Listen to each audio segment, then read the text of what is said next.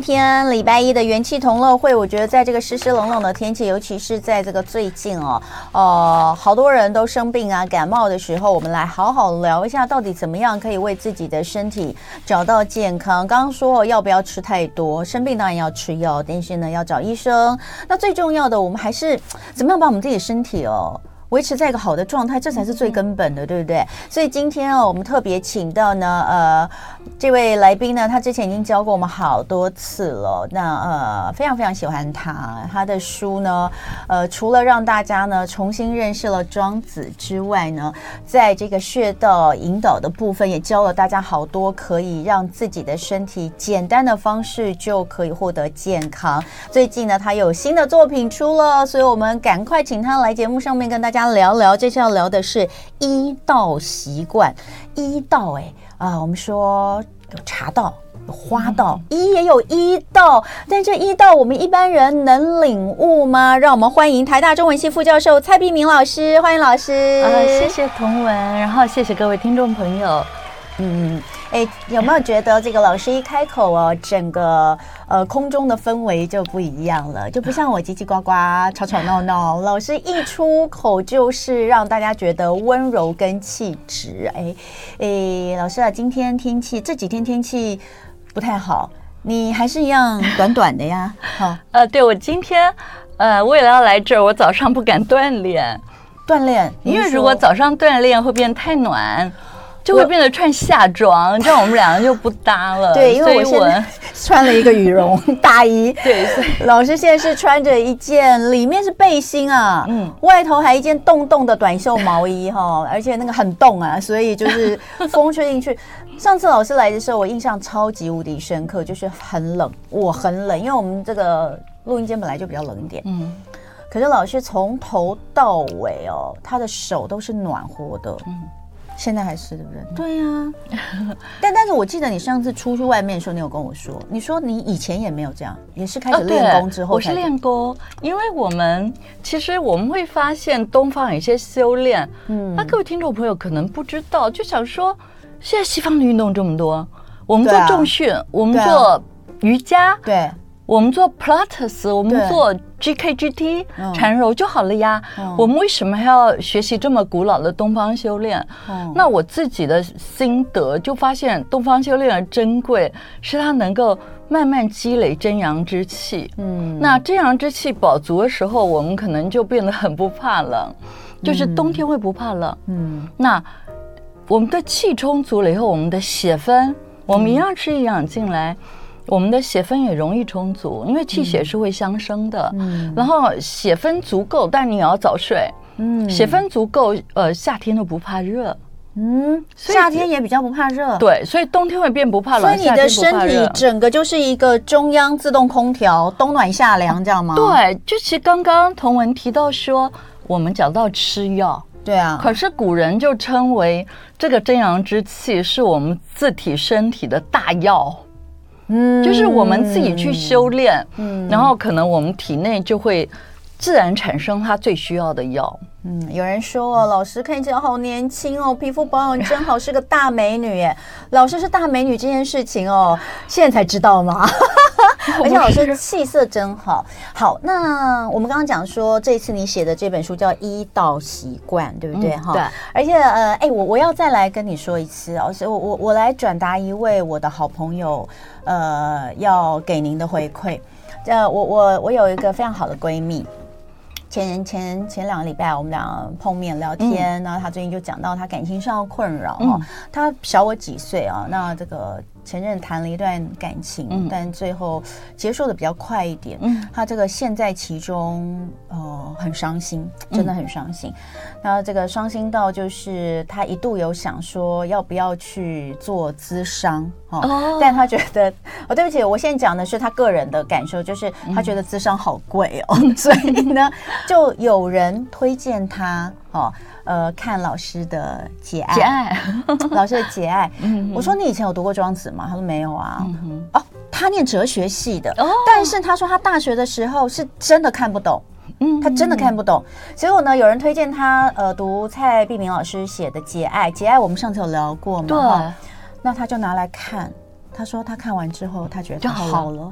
对对 对，我说真的假的？因为我没看完，对不起老师，老师对不起。幸福的人不需要。我我目前暂时希望暂时还不需要，就是当然这本书可以看，因为它就是庄子里面的东西。但是因为我可能暂时没有那样子的那个痛苦。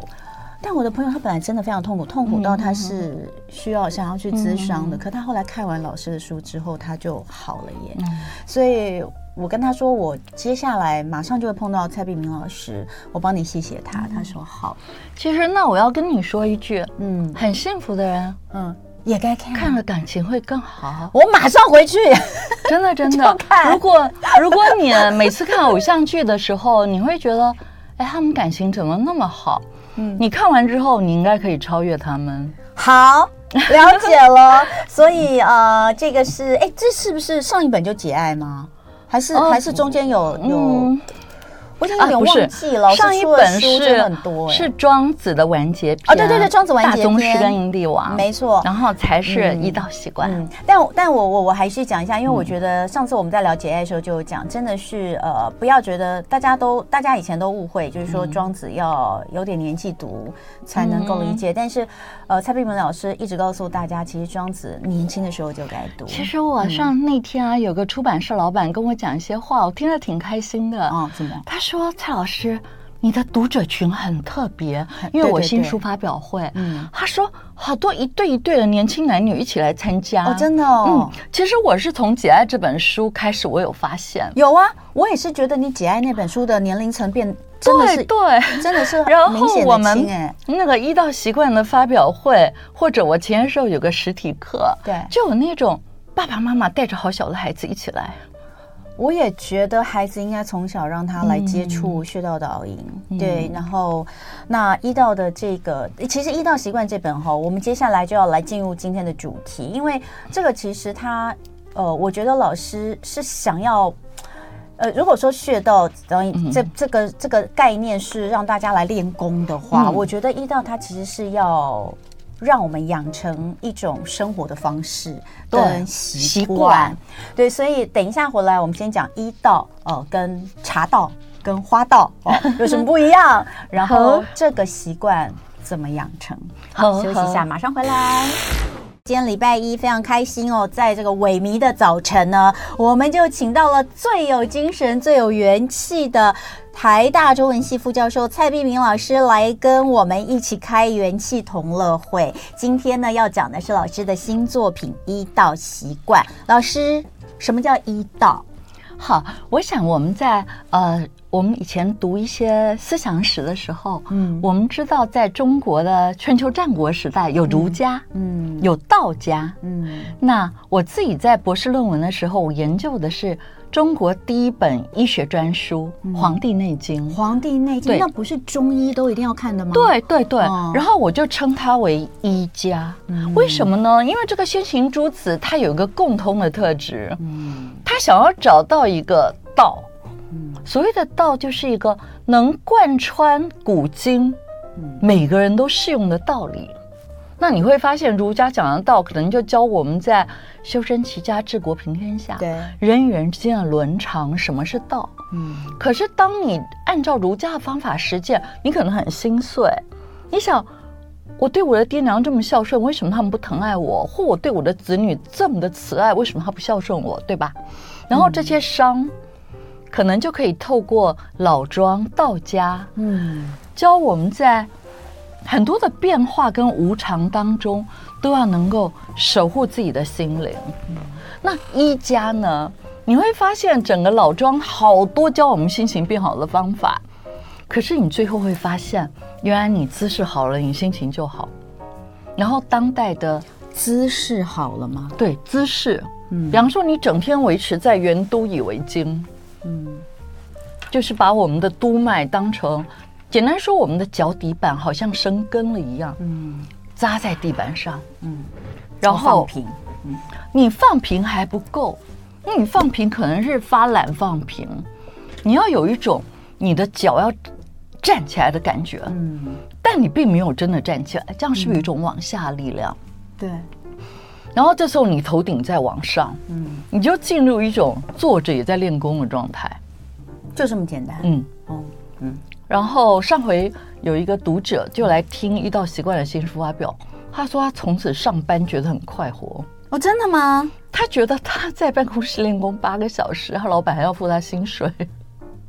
就这么简单的一个动作，他是坐着的时候可以这样练。嗯、那其实你刚刚讲到一道习惯，对，就你会发现说，原来我身体好了，我锻炼了，我心情就会变好。嗯，哎，这当代的西方医学也是这么说的。嗯，就是如果我们不是很多有忧郁症。或心理方面疾病的人，要吃一些药，嗯，让我们的脑神经能分泌我们的身体需要快乐的成分，嗯。可是为什么有的人有效，有的人没效？因为整个脑神经太复杂了，嗯。可是如果你不是选择吃药，而是选择运动的话，嗯，它产生的就一定是你身体需要的，嗯。所以很多这个临床试验，嗯，就发现你只要不断的运动，嗯。你会变得快乐，嗯。但我们刚刚前面也讲到，就是说我们选择很多西方的运动，嗯，比如说像现在最流行的就重训啦，练肌肉啊。但当然肌力是非常非常重要的，但是呃，东方的这种所谓的运动，也就是老师的练功，它其实呃最大的不同就是您刚刚所说的，就是我们自己。的气，对不对？对，这个气其实就是人体最大的药。对，嗯。可是我觉得当代的身体科学，嗯，刚好可以把我在做这个古典的领域诠释的非常清楚。嗯，你会知道为什么？嗯，因为在公元两千年之前，呃，解剖学在西方已经有四五百年历史。嗯，可是那时候不太重视肌筋膜这一块。对，可是你发现现在 YT 每个人都在讲肌筋膜，对吧？肌筋膜。那基金膜其实我们可以理解的是，如果你常常上传统市场买菜，你会发现那猪肉摊，嗯，那个猪肉外面不是有那个老人家说绑塞，就是包裹着那肌肉的薄膜。对，那你用橘子来了解我们的肌筋膜，就是橘子络。你说那一丝一丝，对对对，白白那个，对对对。嗯、那我们人体，比方说你刚刚讲到重训，嗯。其实很多练重训的人不知道放松更重要，嗯，就好像我台大参加热舞社的学生，嗯，他们后来有几个学员刚好修我的课，就学了穴道导引，嗯，他们就发现练穴道导引以后，他跳热舞变得非常灵活。等等一下，所以他是用穴道导引来帮助他的放松放松。然后如果你进一步去了解。职业的体育选手，嗯，就真的那种国家级的职业体体育选手，如果他一天，嗯，有四个小时的锻炼，嗯，他其实放松的时间大概也要四个小时，可是，一般我们都忽略了。不会啊，你看我们去重训一个小时，然后做完之后快要瘫痪，大概就是十分钟。对，所以你会发现，如果你从事一些要放松的活动，嗯，比方说你用 roller 啊，用按摩球，对啊，你会觉得怎么那么痛？那痛就表示你没放松，嗯、所以我刚刚讲的这个热舞社的女孩，嗯、她跟我学穴道导引以后，嗯、她说：“老师，我怎么跳舞进步这么快？”嗯、那其实她就帮你放松了。嗯、那你应该是，我们现在讲到肌筋膜，当代对肌筋膜的研究就告诉我们说，年轻人的肌筋膜，嗯，充满了水分跟弹性，嗯，老年人没有，嗯，所以你发现老人走路会这样，砰砰，他没有办法很轻灵控制的很好。嗯，可是最可喜的一件事是，肌筋膜是可以修复的，可以变健康的。也就是说，你已经老化了，还能有弹性回来。现在很多都说吃什么东西来补，不是，是不是？哦、你的意思是说，哦，吃当然有帮助，可是我觉得锻炼非常重要。嗯，对，所以你要做一些能帮助你肌筋膜放松的锻炼。那我当初发现这个重点的时候，嗯，其实我是看到太极拳的著作，因为我父亲有写一本太极拳的著作，叫我所认识的太极拳。然后我每天睡觉以前看一看，有一天我发现有一句话，他说你的筋，这个筋就是猪脚筋那个筋，也就是肌筋膜的筋。他说如果你的经络能够放松。那就很像航海的时候，不是个罗盘吗？嗯，为什么那个罗盘海水这样颠簸摆荡，它能维持水平？因为它是松的。那所以我们的经络如果能松，你看那个李安导演拍的那个《狼熊》演男主角，嗯，他一打把人打飞，嗯、然后大家要移动他移动不了，对对。那为什么？嗯，就是因为他整个重心沉在下盘，嗯，对，因为我父亲就是一个太极拳的宗师级的人物，嗯、所以我非常清楚，嗯。就你怎么推他，再多男人推他都推不动。对，你知道吗？我妈妈那一栋楼有一个北北哦，嗯、他也是七十几八十了，嗯、他就是练太极拳练的。很认真，嗯、那也也练的蛮蛮有心得的，嗯、就是可以教学生这样。嗯、然后有一天我就碰到他在练功，然后我就跟他聊，因为我就一直对太极拳有兴趣，嗯、他就要叫我推他，你知道，他瘦的，他真的是 瘦的，就是那种你觉得风吹他他就要抖了，他叫我推他，你说我敢吗？八十、嗯、几岁老伯伯，嗯、我就不管，就说你就推我，你就推我。我后来真的稍微用一点点力，然后哎。发现推不动，完全不动。嗯，再用力，我后来真的是很用力，推不动哎，真厉害！八十几岁为什么下盘可以这么稳？当然啊，当然啊，那就是气吗？就是它就是上身，我们叫做身轻体重。嗯，你就想象，其实这个还目前还没有什么物理器材可以衡量。像我有那个台大电机的学生，专门做声音器材的，我就跟他说：“你来研发一个，去测量一个人重心在哪儿。”嗯，呃，我记得。我好像在台大教书的第几年，那时候韩剧在演《第六感生死恋》。嗯，有一天我跟我学生就在聊剧情。嗯，那那天我没看，他就说啊，男主角就怎么把女主角背起来。嗯，那我就我那天没看，但他们看我瘦。嗯，我那时候比现在瘦。嗯，然后他就说老师，我背你，我来示范。嗯，然后他就要背我。嗯，就他一背我就尖叫，背不动啊。你要发现我的重心在下盘。哦，当然我跟。那种太极宗师还不遥远的很，嗯嗯、可是跟一般人是不同的。那你就想象，当你的重心在下盘，你身体是不是觉得很轻？嗯、可是这东西我们用科学好像很难解释，对不对？但是你用讲的、用叙述的，我能可以理解，我可以体会。我我想听众朋友应该也听懂，嗯、因为老师叙述的很、嗯、很很活灵活现，嗯、我可以感受。我要说的就是说，嗯、因为我妈妈她嗯。没有认真练功，嗯，然后我每次看我妈跟我爸，嗯，我就觉得，嗯，绝对要练功，嗯，因为我我看到我爸，就是我爸七十岁的时候比六十岁的时候看起来年轻，嗯，帅，嗯，然后八十岁的时候比七十岁的时候年轻，嗯，帅，嗯，所以我坦白讲，我为什么出《一道习惯》这本书，嗯，因为我小时候，尤其后现在越来越忙，嗯，我偶尔就会觉得我应该。买个礼物犒赏自己，我是这样的人。嗯，那我就发现，我即将面对的那个年龄，我最想拥有的礼物是什么？嗯，我发现我最想拥有的礼物是钱买不来的。嗯，我可能很希望我能在，呃，我的生命力很充沛，嗯，能量很旺盛，嗯，然后继续去完成我之前想完成的人生理想。嗯。我因为这样才出这本《一道习惯》，应该是我就在台大开这样的课。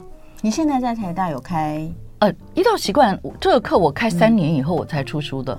所以那哎，那这门课是谁在上啊？我？不，我是上课的人，就是呃，也许像通识或大学国文。哦，那因为学生会很感兴趣，是说。你会发现，你刚刚说什么是习惯嘛？对啊，那其实西方现在很流行习惯学，嗯，可是那些习惯学仍然是帮助我们走向成功的，嗯，比方说一个酗酒的人怎么样戒酒，嗯，然后你，呃，怎么样在星巴克去训练员工，嗯，让他们每一个客户来能够招待的很好，可是这个。不是我们每个人生都需要的，我们又不当星巴克的员工，嗯，所以我当我学了西方的习惯学，我就想，如果我能让利用这套学问的架构，嗯，然后让我自己或者我的学生或者读者朋友，能够在生活中养成传统医家、嗯，中医还有道家的生活习惯，你知道生活习惯是什么吗？就是我们不用努力就会完成。因为你成习惯了，那我们生活有哪些习惯是我们很重要的根本？嗯，你就会发现你要有很优质的睡眠，然后你要有不错的三餐，可是更重要的，你要有良好的姿势。嗯，因为呃，现在西方不是很研究很多研究老化、抗老化。嗯，那研究抗老化的人发现，最防老抗老的不是白天坐八小时的办公室，然后一周再抽两三天去健身房，不是这样的人。嗯，而是每天不时让运动穿插其间的人。嗯，你想想看古人。古人要吃一餐多费事，嗯，劈柴，嗯，抓动物，嗯，其实那个活动应该是散布在我们生活中的间隙，所以就是时时刻刻都能对。来做一些什么，它在无形之中，对，这才是能够持久，而且能够有方，而且真的能够积累的，对。对，嗯，比方说我现在只要坐上。书桌，嗯，我马上一个 timer，嗯，就调二十五分钟，嗯，因为你知道很多的西方研究告诉我们，一个人的专注能够达到。极高的专注力就是只能二十五分钟，嗯，然后二十五分钟我就起来，用另一个 timer 调十分钟或十五分钟，嗯，我就做去到导引。我们先休息一下，待会回来继续聊。今天礼拜一，呃，非常非常开心哦。礼拜一早上大家说这个 Blue Monday 哦，Monday Blue，但是我们今天绝对不会 Blue，因为我们今天有呃。听他说话就如沐春风的台大中文系副教授蔡碧明老师在现场跟我们一起开元气同乐会，今天聊的是医道习惯，再次的欢迎蔡老师啊，谢谢同文，嗯，医道哈。这样讲起来，大概可以理解，就是一家跟道家。道家对，我们把它这个，因为呃，大家知道老师他自己呃，对于道家的学问非常非常的呃深入了解，并且呃换一种在新时代的新思维，把道家讲解释给大家听。好，这是老师在过去这么长时间一直在做的，不是只有在台大教他的学生，他也透过写书的方式。传递给更多人，帮助了很多人。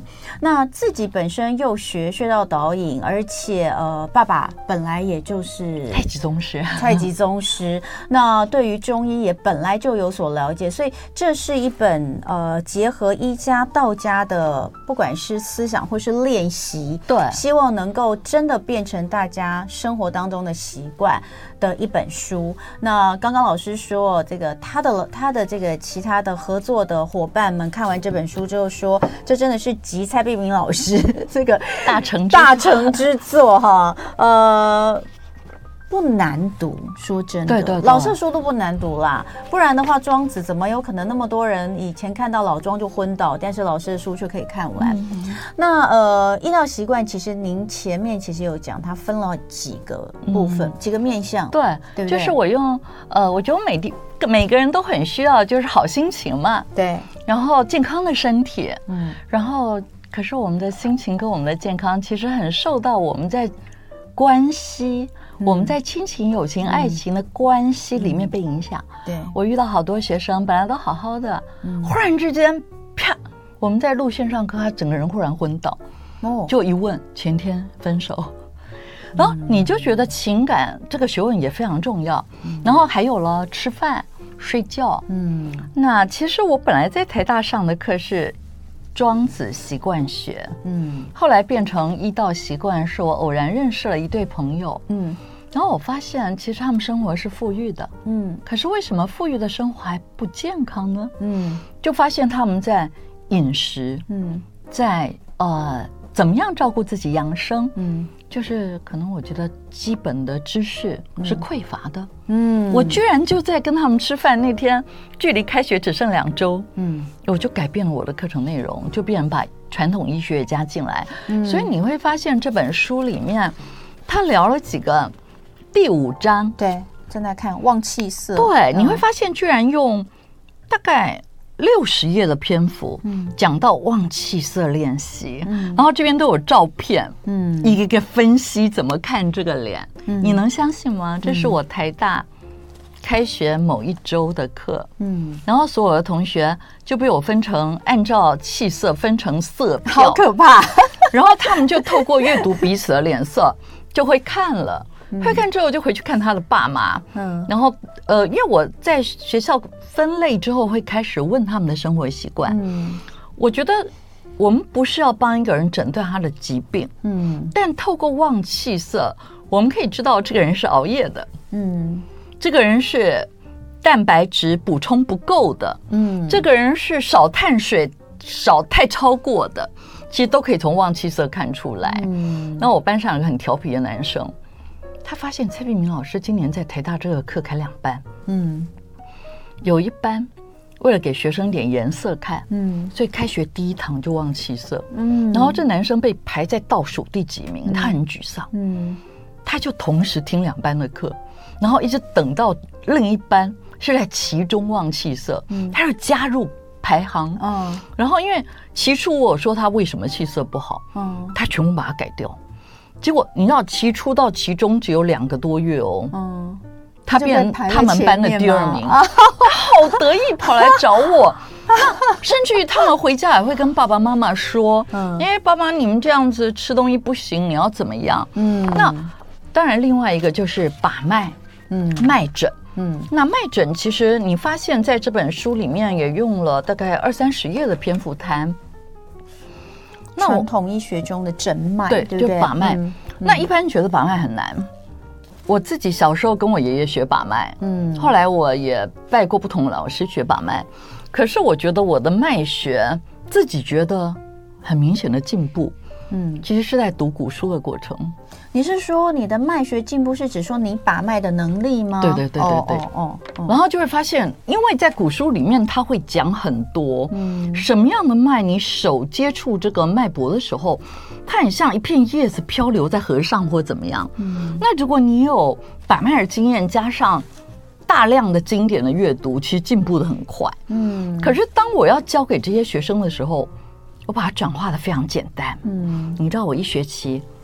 会有两堂课拿来教脉，嗯，然后我教他们干嘛呢？就是你早上来上课前不要吃东西，嗯，每个人都带着他的餐盒，然后我先叫你把胃肠的脉，嗯，我要让你去感受它空空的是什么样，哦，然后马上大家吃饱，就我自己发明的办法，对对对，马上大家吃饱以后再把，马上发现不同，哦，然后发现之后，我再用一样的原理，哦。让你右关把完，知道胃肠，把这样的原理用在大肠，你就知道你大便有没有排干净，你懂我意思吗？我就用这套方法，然后他们就变得很快就很感兴趣，因为他们想，哎，你知道在台湾学脉很贵耶，嗯，最没有知名度的老师也不一定能学会，都是上万，收好几十万的人也有，嗯，我就要免费教他们，嗯，然后把这些详细的内容。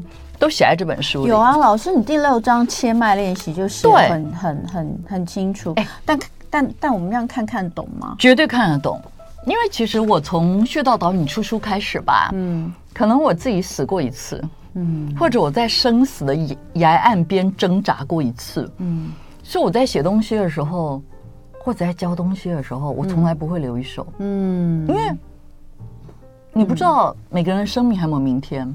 因为人生就这么无常，所以你希望能够全数给对方。我觉得我在写书一定有这个想法。嗯，然后很多人因此就很轻易的学会了切脉。嗯，那当然一样的，你现在会把了，你胃肠里有没有东西？你再一把肝脏，嗯，你就知道你肝血充不充足。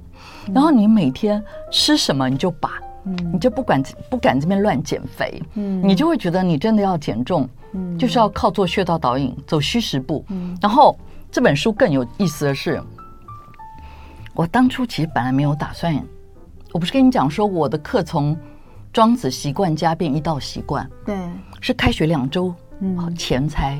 那因为我中医的研究非常多，嗯，我可能刚进台大，我就用了四年的时间研究汉代到民国的一百多本本草书，那是我国科会的计划，嗯。每一年国家可能给我不到一百万的经费去做这样的研究，嗯，所以我临时要插中医的东西进去是很容易的，嗯。那我要说的是，我不是说跟朋友吃饭，嗯，发现只是庄子不够，因为庄子是护住你的心，嗯，你不知道该怎么吃，嗯。那我我说该怎么吃，你也不信啊，嗯。可是你一旦每天看镜子，你看得出来你在退步，或者是你把脉，你把得出来。我我刚刚就在想，嗯，如果我把得出来说我我有吃跟没吃，居然这么大差异，你就可能就会不敢不吃了。没错，你就不敢乱吃。那我觉得我就故意让我的学生有这样的能力。嗯，哎，我年轻时候有过有过一次。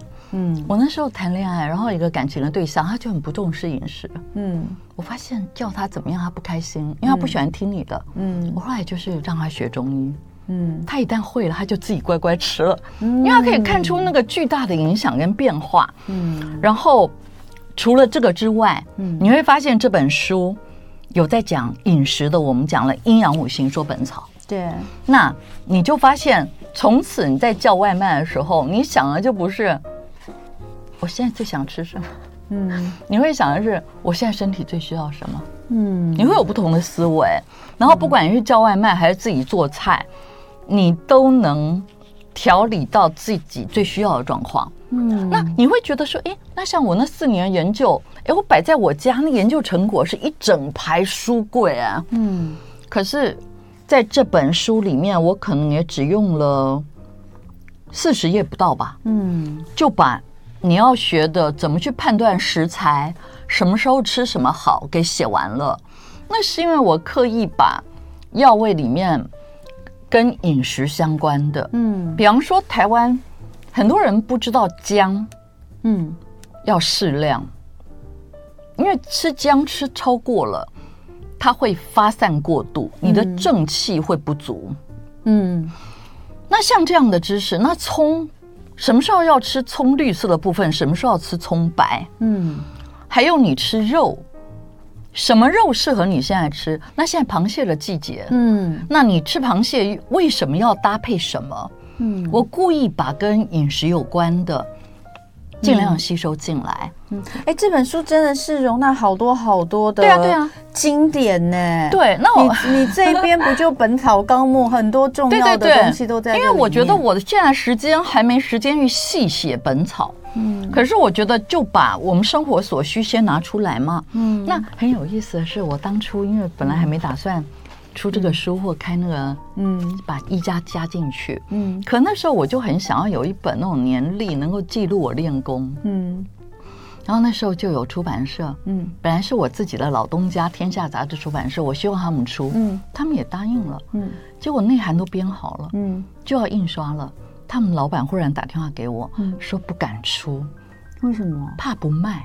他因为有这种习惯，人太少，要去记录每天锻炼什么，然后夏练三伏，冬练九九。嗯，他这种怕不怕卖，你懂吧？那我这个人后来刚好有另一个出版社问我有没有书，嗯，我就说，哎，有一个被抛弃的书，你们要不要？就没想到，居然那个几个礼拜内，嗯，庄子习惯家变成医道习惯，嗯，哎。那他们觉得这蔡老师还没有试出的课程，那可以拍线上课，嗯，才会有医道习惯的线上课程，嗯，也才会有这本书的诞生，嗯。然后我那时候心里，哎，就就好像被被抛弃一样，嗯。你觉得你怕不卖，所以不出，嗯。那我一定要让出的人，嗯，不止卖，嗯。所以我就把最容易受欢迎的把脉、望诊，嗯，全都放里面。还有还有，更重要的是虚实部，嗯。虚实部其实是我父亲在已经练成那种可以隔山打牛的功夫之后，嗯，把太极拳简化成走路就能练。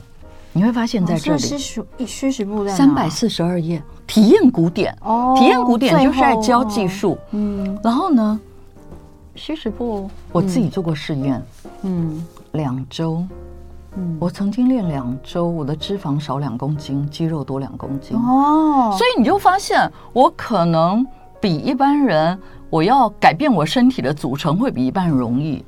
那，哎，我那天收到一个七十几岁的老太太的信，她说她三十几岁开始练太极拳，嗯，她一直没有感觉，嗯，一直到她买了《一道习惯》的书，嗯，她练了一两个月。就是这本吗？对，就是这一本。哦，他从此练太极拳就有感觉了。好，所以其实它是一个。对，我们要先进一下广告，待会儿回来继续聊。在现场跟我聊天的是台大中文系副教授蔡碧明老师。哎，《医道习惯》这本书哦，时报出版，这个是老师的呃最新的作品哦。那。呃，真的就是呃，从你的生活每天的生活开始，一家跟道家来。好好照顾你，好，自己来做。那呃，前面我们其实本来今天呢，只有想要讲这个书的第一章。这个第一章讲的就是，嗯，怎么样落实四大重要的习惯，对不对？嗯、因为因为其实也不是呃。这也不是只有在第一章里面，但后面都有讲。但是其实老师有特别讲到一到习惯，呃，能够在日常生活当中几个最重要的，想要无病一身轻，养成良好的身体习惯。第一个前面讲到稳定脊椎，对不对？前面已经大概讲到，书里面写很多。第二个就是落实好好吃饭的习惯。老师刚刚有讲，透过把脉的方式教大家自己怎么把自己的脉，你就会知道原来你。有吃饭跟没吃饭的脉象是这么多不同，嗯，你就会好好吃饭。但你说好，我知道好好吃饭，但怎么样好好吃饭也一样在书里面。对，好，第三个练习就是好好睡觉。嗯，哦、有标准睡姿吗？老师最后两两三分钟跟我们说一下。哦呃、这个标准睡姿其实是在太极拳的经典里面有记载。嗯，但是有一些有特殊疾病的人，比方说胃食道逆流。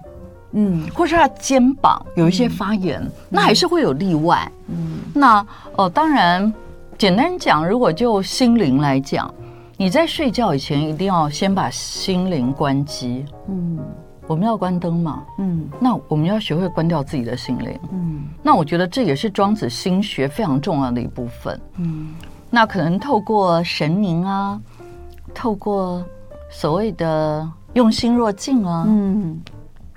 透过心如死灰啊，这以前我上节目讲过了。对，那你可以让你在完全没有负面情绪，然后整个注意力就在心的一点。那睡觉的时候，我们注意力会放在丹田，丹田，嗯，因为这样很容易入睡。你如果放在眉头，会比较不容易入睡。嗯，那你今天如果听课的时候，你想要精神好，工作的时候要精神好，嗯，你就把那一点摆在眉心。嗯嗯，那当然，很多朋友会写信问我睡不好。嗯，那我要做什么穴道导引？那你要看你是为什么睡不好。嗯，你如果是胃肠不好导致的睡不好，那你就要做穴道导引里面，比方真腰瘦这个锦囊。嗯，那你是因为有的人他是因为颈跟头太僵了。嗯，所以你就要做穴道导引里面的风寒不入。嗯，那你自己到底哪里僵？其实你在做穴道导引的过程很容易知道。嗯，因为你在那边收紧放松的时候，觉得。内区特别僵硬，嗯，然后收紧放松的幅度没办法大，嗯，所以我我不知道上次有没有跟你说，就有个学生，他现在我以前的学生现在当中医师，嗯，然后他们医院就有个学姐，她说她自己的公公常年失眠，嗯，后来就是因为做穴道导引，嗯，完全好了，哦，那我自己也有时候我们会在比较大的压力之下生活，嗯。嗯可是我真的觉得，你一旦学了穴道导引的一些基本招式，嗯，其实很容易就可以解决。嗯，嗯，那我觉得这本书里面很珍贵，是它有特别讲坐姿。嗯，我们坐的时候怎么圆都有劲。那刚刚我们只讲了一个脚底，对。那包括你的大腿跟椅子的关系，嗯，你大腿有一种往下压的感觉，嗯，然后你的胯骨腰胯要往上提，嗯，那你会觉得。我哪能注意这么多呀？嗯，那你有没有想过，你一个礼拜有七天，嗯，你去上班可能五天，嗯，你今天专门来注意你的脚底，你就分天，对对对，嗯，然后慢慢就会组合成一个最理想的状态，嗯，然后你就很讶异，天哪，我都没有上健身房，我怎么小了一圈？嗯，好，时间的关系哦，但是我非常感谢蔡老师，因为蔡老师呢已经用今天的这个短短的节目内容把。一到习惯里面这本书里面哦，很重要的几个精髓都告诉大家了，嗯、但它内容真的非常的丰富，呃，很希望大家可以就岁末年终嘛，你知道吗？嗯、就是已经年底了，你真的如果想要从现在开始哦，让自己拥有一个比较好的生活，就像老师一开始说的，就是现在在看我们的长辈。你就会，我我们这个年纪都会这样，就会想说，其实我好像离那个时候也没有很久，对不对？那如果当我到那个时候那个阶段，我到底最想拥有什么样的东西？我跟你讲，嗯，我们刚才讲肌筋膜放松，嗯，我想补充一个，嗯，头发，嗯，有没有在练头发白的速度？差很多。老师，你的头发有染吗？没有。我跟你讲，全黑真的很夸张。我要告诉你，我要告诉你，嗯、我大概前三周练功的数量非常少，嗯、因为我同时在写论文，同时干嘛？我马上发现今天有多几根白发。可是你不要担心，我看过。你就算七十几岁，头发都白了，你还可以练黑练回来，所以不用害怕，你知道吗？这最后这个让大家全部都要去买，因为你肌筋膜一僵硬，你就会头痛、头皮硬、掉头发、白发，然后你一把头皮弄柔软，嗯，你头发就黑。好的，头发变多。我们非常感谢蔡碧明老师。然后呃，老师说他这个也有线上课，我我们再来研究一下，请这个线上课的这个单位再来，我们下次也可以再来聊一下，好不好？对对对。好，谢谢蔡碧明老师。然后再次跟大家推荐老师时报出版的《医道习惯》这本书。就爱点你 UFO。ơi